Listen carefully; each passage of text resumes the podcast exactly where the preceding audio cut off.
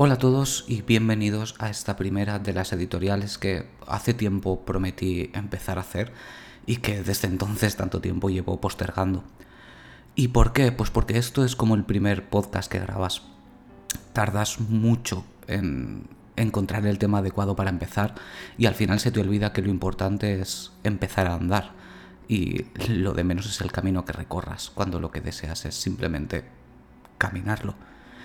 ¿Por qué? ¿Por qué estas editoriales? ¿Por qué he tenido esta pequeña necesidad? Pues en realidad es bastante simple. Hay ciertas cosas que no caben en Kanagawa por muchos motivos. A veces porque es un tema demasiado pequeñito como para dedicarle un programa.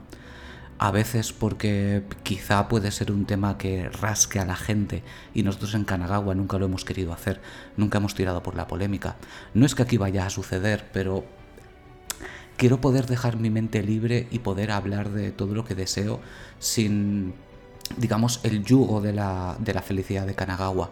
Aquí hay más cabida para las reflexiones, para momentos tensos, para desahogos, para... En resumen, todo lo que en Kanagawa no podemos incluir por uno u otro motivo y dependiendo del humor que tengamos ese día. Así que al final he decidido que la mejor forma de empezar es con unos pequeños pensamientos extendidos a raíz de la charla que en su momento me invitó Jaime Brotons de Reserva de Maná para los premios Podgaming de este 2023.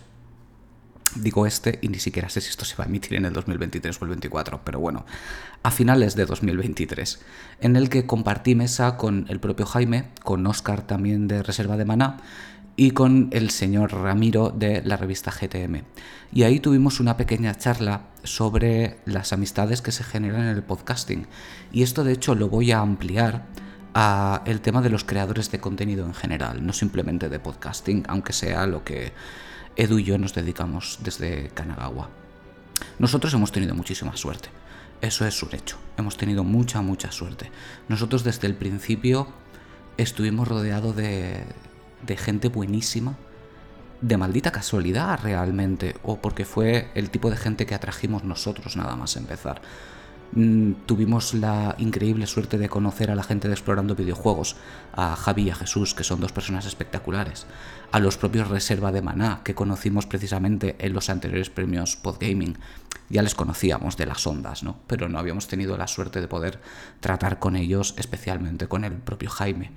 Luego también, pues lo dicho, con, con Ramiro de GTM y ese a su vez con, con Juan y Juanpe que trabajan con él y hacen ese increíble equipo la gente de Mr. Dry y los Triskelion Gamers, que fueron una escisión que salió de ahí y son auténticos hermanos nuestros, o la gente de Path Games, Gonzalo y Virginia, que son dos amores de personas y que tanto nos han apoyado siempre.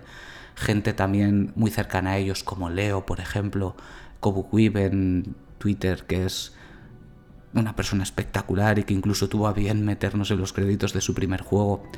Y luego gente de YouTube, como puede ser Dan de Puerta al Sótano o Al de la Caverna del Gamer.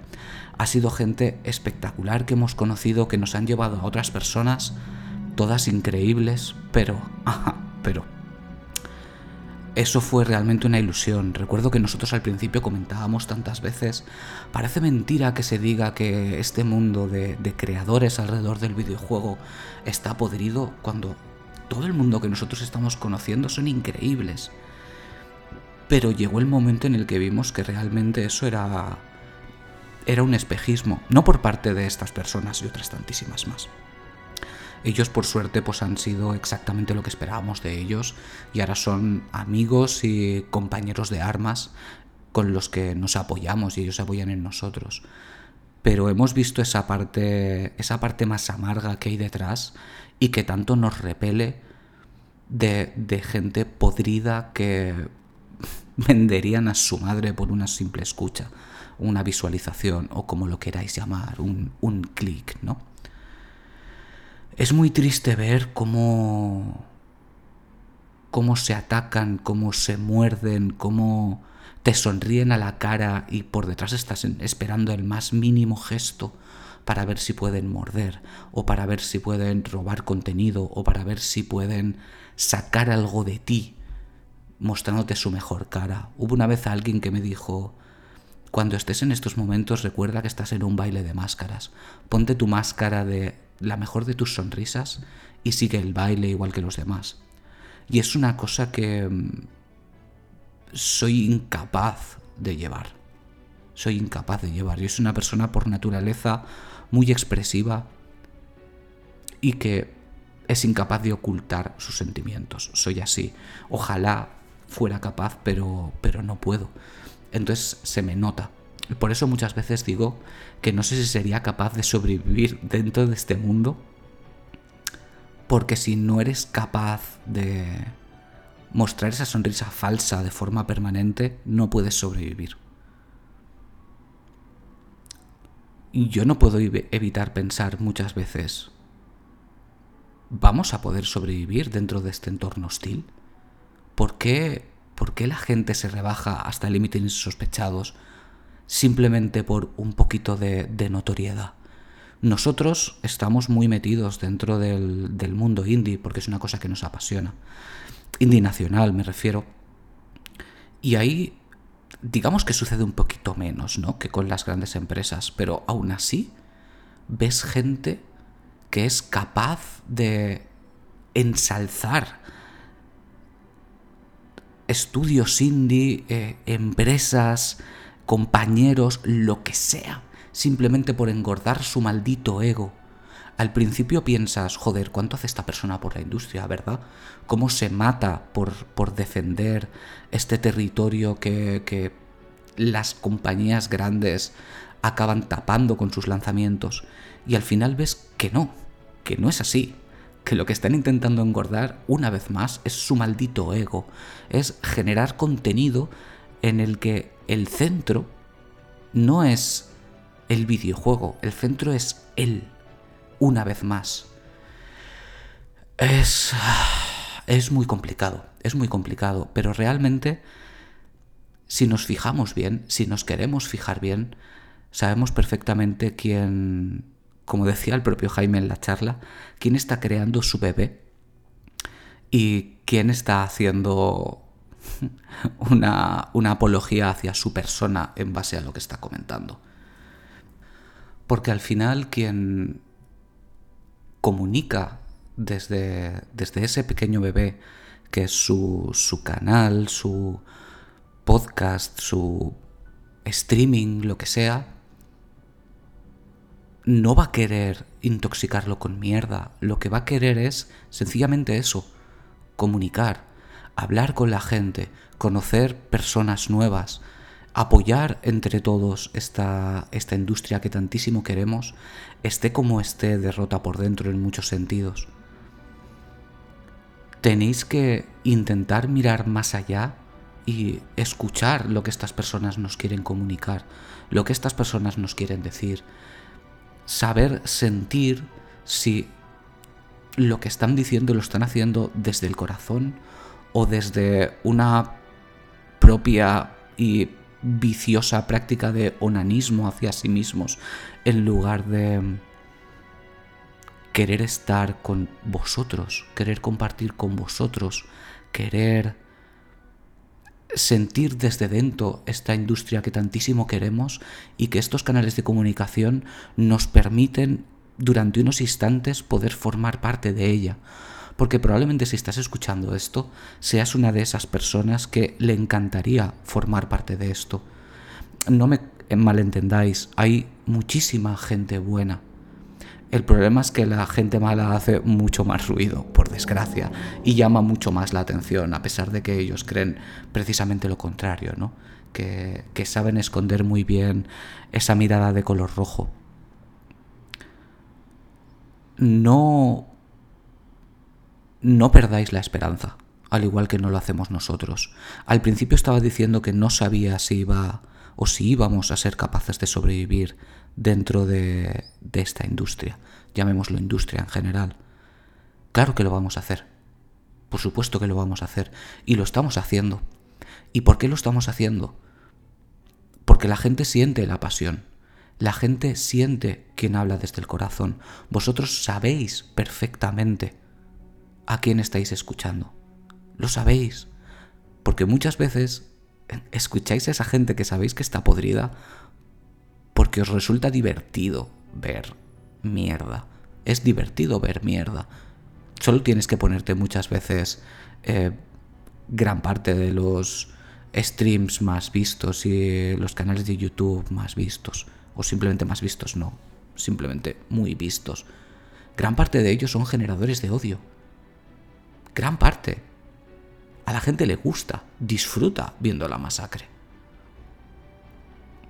Pero yo considero que, a pesar de que sea una gran parte de, de la audiencia la que escucha eso, la más significativa, la que realmente consigue cambios, es la que sabe lo que está escuchando, la que confía en la persona que está detrás del micrófono. Porque lo hacéis, porque confiáis. Os gusta que vuestro comunicador de confianza os diga lo que siente con un videojuego, con una compañía, con una práctica. Os guiáis por eso. Y nosotros tenemos que seguir haciéndolo. Tenemos que seguir trabajando desde el corazón para que vosotros cuando nos escuchéis digáis, esto va a merecer la pena. Que cuando nosotros digamos, tíos, este estudio indie es la hostia, el producto que han sacado es una barbaridad, vosotros digáis, joder, lo tengo que probar, tengo que estar ahí, tengo que saber qué es eso. Si ellos lo han dicho, realmente merecerá la pena. Y a pesar de que es un, peso grande sobre tus espaldas, es un peso que llevas con, orgullo y con felicidad. Una de las cosas que más disfruté, de hecho, cuando estuve en, en los premios PlayStation hace cosa de un mes y algo, fue ver a pequeños estudios indie vernos y venir a querernos dar un abrazo, a darnos las gracias, gente de los medios, de otros medios, de todas partes y decir, joder, nos quieren. ¿Sabes? Mira con qué mimo nos están tratando. Y además ahí es en el momento en el que ese baile de máscara se desmorona, porque a la par que ves a toda la gente que viene a abrazarte, ves miradas desde lejos, así de medio lado, ¿no? Diciendo, anda, mira, ya están estos por aquí. Y esos no se acercan, esos solo miran de perfil. Algunos sí que lo hace, algunos sí que lo hace. Y, tienes esa sensación de miradas de decir, sé lo que estás pensando y no vas a sacar nada de aquí. ¿Y sabes por qué no vas a sacar nada de aquí? Por los, los corazones, a pesar de los ladrones fantasma, los corazones no se roban. Y tú vas a poder hacer lo que tú quieras con tu contenido. Pero no vas a poder tener nuestro corazón. Y bueno, después de esta reflexión un poco intensa que ni siquiera sé si ha llegado a alguna parte o simplemente son los desvaríos de este ser humano, me gustaría pediros encarecidamente, a raíz de lo que ha sucedido últimamente, no voy a nombrar ni siquiera el hecho concreto, no compartáis filtraciones. No lo hagáis. Últimamente está sucediendo demasiado robos de información, hackeos a empresas grandes y enseguida, claro, se hacen eco por todas partes. En los canales de noticias lo entiendo, es su trabajo. Se ha filtrado, pues lo tienen que poner, ¿no? Es la noticia del día.